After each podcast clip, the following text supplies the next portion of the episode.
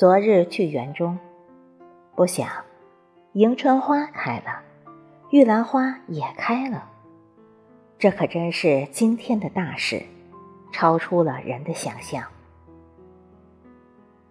向来被铺排在春之首的梅花，也不过才匆匆赏过两次，一次还是在花灯夺彩的黄昏之后。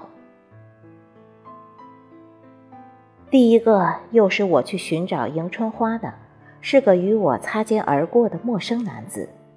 他突兀地告诉我说，那边的迎春花开了，而且眸子里还汪满着十分明显的惊异，仿佛他也是头一次看到这迎春的明黄似的。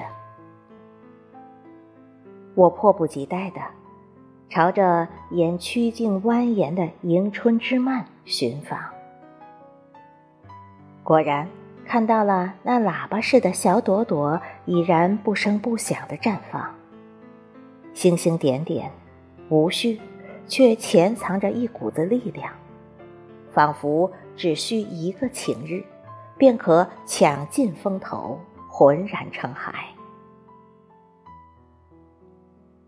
古书中说：“惜春常怕花早开。”真的是这样的。眼下这散落一地的花市，着实让人无暇顾及，感觉赏花力不从心，担忧总有些芳菲要错过。而迎春花向来最为疯狂，常常不懂得均衡体力，常与春做长久的抗衡，直到桃红梨白的时候，自己已悄然谢幕。枯枝寒春，我们不得不佩服大自然的无穷魔力。当我们凡夫俗子还跋涉在烟火缭绕的繁琐中无法自拔的时候，花木们已经岁月酿酒，自制醇香。那一抹抹擦亮世界的色彩，仿佛有着来自地心的震慑力。是啊。谁不为春的神采折服？谁不曾在春的面前虔诚俯首过？唐代女诗人杜秋娘的一句“花开堪折直须折，莫待无花空折枝”，惊醒了多少探花寻芳的才子佳人。只是。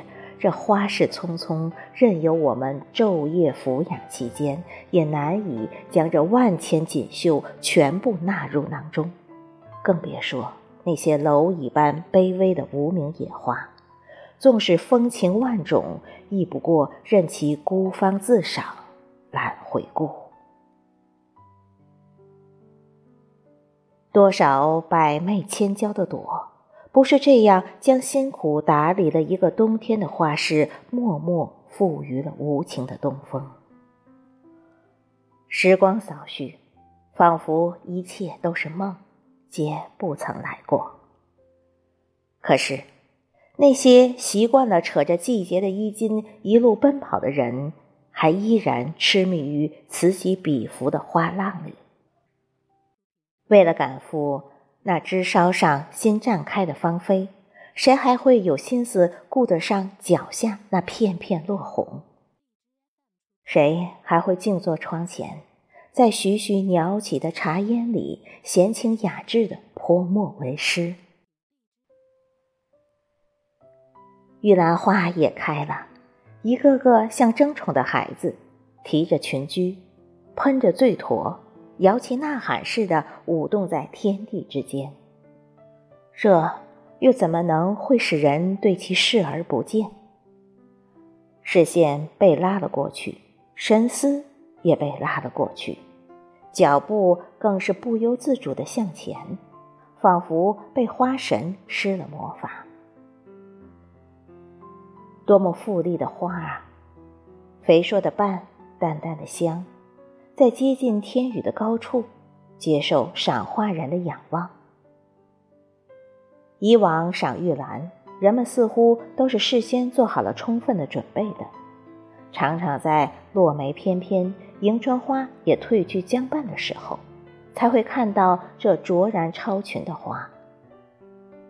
玉兰的树冠很大且修整，尽管每个枝梢上只有了了然数朵，可枝枝丫丫叠加，远远望去，亦像一场清晰可辨的花雨。这气场，梅花是绝对比不了的。它的朵太小，瓣儿也太玲珑。倘若它能在万物凋零的腊月里绽放，自然可以独霸鳌头，而如今却不行。看，迎春花正以它与生俱来的彪悍一路喷薄，为这园子涂抹着一条金灿灿的黄丝带。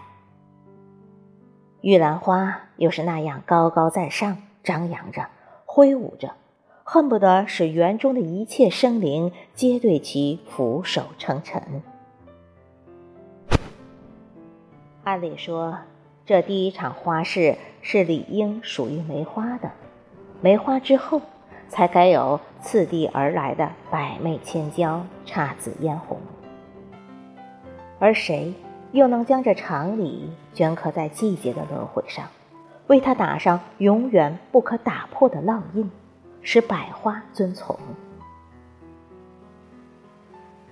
花木自有禅意，我想。他们定然不会因谁而改变自己。瞧，梅花依然气定神闲、悠然自得地吐着淡淡的幽香。小小的蓓蕾像孩子们嚼食透了的口香糖，只听“砰”的一下炸开。这经历过一个严冬考验的朵，就这样洒然地完成了作为花的使命。我想。人也应该是这样的吧？只有自己内心的泰然自若，才可以以不变应万变，才能够在乱烟粉尘中不会迷失前行的方向。记得有人说，自己处理不了的事情，就请交给时间。那么，趁现在春光正好。用心多尝几场能赶得上的花事吧。想那正赶在途中的桃杏，不日也将会粉墨登场。等到那个时候，你我都需要准备一个大大的锦囊，来盛装这尘世里的万千繁华。我们的诗仙太白说：“夫天地者，万物之逆旅也。”光阴者，百代之过客也。流年似水，你我都不过是这悠悠长河中一滴不起眼的水珠而已。我们需要做的，就是让自己活得简单一点，再简单一点，放下那些无关安暖的人和事，懂得采摘枝头的果实，懂得充实多彩的生命。多向不会言语的花树学习吧，无论是梅花、迎春还是玉兰，都在属于自己的季节里打理好了自己该做的事。花期长短不重要，重要的是这是属于我们自己的辉煌。每个人都有一条明确的路可以走，甚至还可以预测未来。花事匆匆，紫荆你在枝头蠢蠢欲动，还有那一眼望不到边的海棠。想着，等一起绽放的时候，该有多么壮观！